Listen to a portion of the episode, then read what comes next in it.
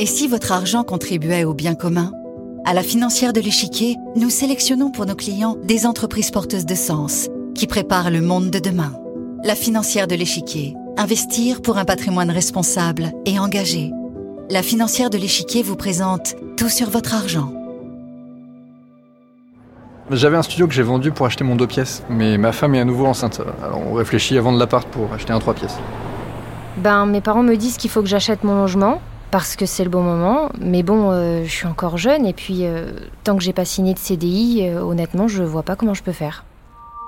Ah, la pierre. Il paraît que l'immobilier est le premier sujet de conversation en France devant le foot. Je suis sûr que vous aussi, vous souhaitez posséder votre home sweet home. Et si c'est déjà fait, il y a forcément des jours où vous aimeriez que votre maison ou votre appart soit plus grand ou plus lumineux. D'ailleurs, avouez, vous ne pouvez pas vous empêcher de regarder les petites annonces dans les vitrines des agences immobilières. La France est un pays de propriétaires.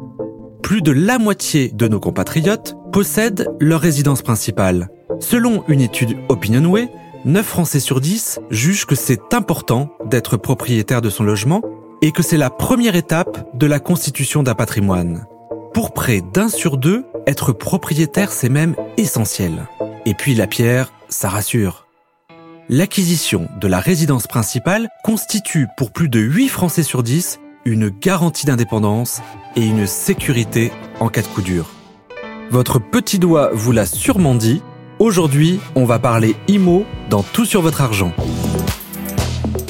À partir de quel âge dois-je me lancer dans l'aventure? Ai-je besoin d'un apport financier? Neuf ou ancien? N'est-il pas plus intéressant de continuer à louer dans les grandes villes?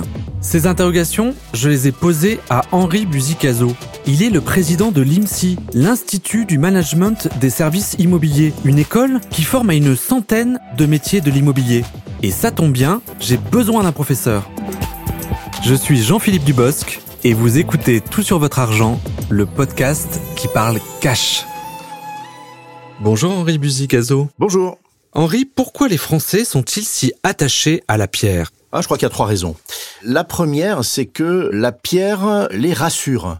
Alors on parle de valeur refuge. Euh, moi j'irais bien au-delà.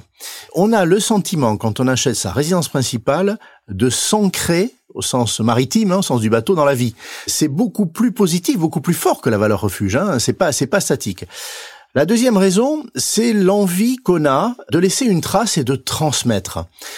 Qu'on ait des enfants ou qu'on ait des proches euh, qu'on aime, on sait qu'un bien immobilier, on va pouvoir le transmettre ou de façon anticipée, ça s'appelle une donation, ou, après son décès, à la faveur de l'héritage. Et puis en troisième lieu, il y a la question de la retraite. Aujourd'hui, on sait très bien que ce qu'on appelle euh, la retraite par répartition, c'est-à-dire ce qui va vous être versé euh, en regard de ce que vous avez travaillé, du nombre d'années, ça sera très faible, très réduit selon le statut. Donc il faut capitaliser. Quand vous serez propriétaire, lorsque votre activité cessera, vous n'aurez plus de loyer à verser. Vous aurez cette force que euh, vous êtes protégé, vous habitez quelque part, mais euh, le logement, ça y est, vous appartient, vous avez fini de le rembourser. En général, ça aura été pendant la période d'activité. Certains économistes estiment que l'accession à la propriété est une aberration économique euh, parce que cela mobilise trop de capitaux. Est-ce que vous êtes d'accord avec ça? Partiellement il est très clair que ce qu'on va mettre dans le remboursement mensuel d'un logement, puisqu'on va faire un crédit, on va s'endetter 15, 20, 25 ans, c'est autant d'argent qu'on n'utilisera pas pour la consommation. Donc quand les économistes disent ah mais oui mais euh, la croissance va en être affectée, les ménages vont aller moins au restaurant quand ils le pourront, acheter moins de vêtements, ça n'est pas faux. Mais c'est surtout que l'argent qu'ils mettent dans ce logement, c'est une sorte d'épargne forcée. Euh, et donc c'est la constitution d'un capital qui va les sécuriser. Et cette sécurité, figurez-vous, on appelle ça l'effet patrimoine, va les libérer, va les décomplexer pour consommer. C'est-à-dire qu'il y a une réassurance qui se fait par le capital. Donc les économistes qui euh, ont cette thèse, à mon avis, ne voient pas assez loin. À partir de quel âge, Henri, dois-je me lancer dans l'acquisition de ma résidence principale? On n'entre pas dans une opération d'acquisition et donc d'endettement long sans une certaine stabilité. Stabilité professionnelle, relative, stabilité personnelle. C'est au moment où euh, un couple se forme, qu'il y a euh, le projet d'un enfant, que la plupart des premières acquisitions se font. On peut commencer avant. Euh, on peut acheter un premier petit logement euh, lorsque on a fini ses études, on a déjà deux, trois années de salariat derrière soi ou en tout cas de revenus.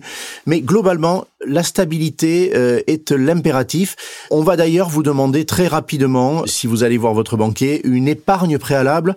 Si vous débutez totalement dans la vie, vous n'aurez pas eu le temps de la constituer. Alors c'est vrai que les taux d'intérêt sont au plancher en ce moment, donc c'est vrai qu'on a intérêt, sans jeu de mots, à emprunter. Est-ce que je peux emprunter jusqu'à 100% Ça n'est pas souhaitable. Il est vrai qu'il y a encore 3-4 ans, euh, les banques finançaient 100% du montant de votre logement, neuf ou ancien. Les banques finançaient tout ça, c'est fini.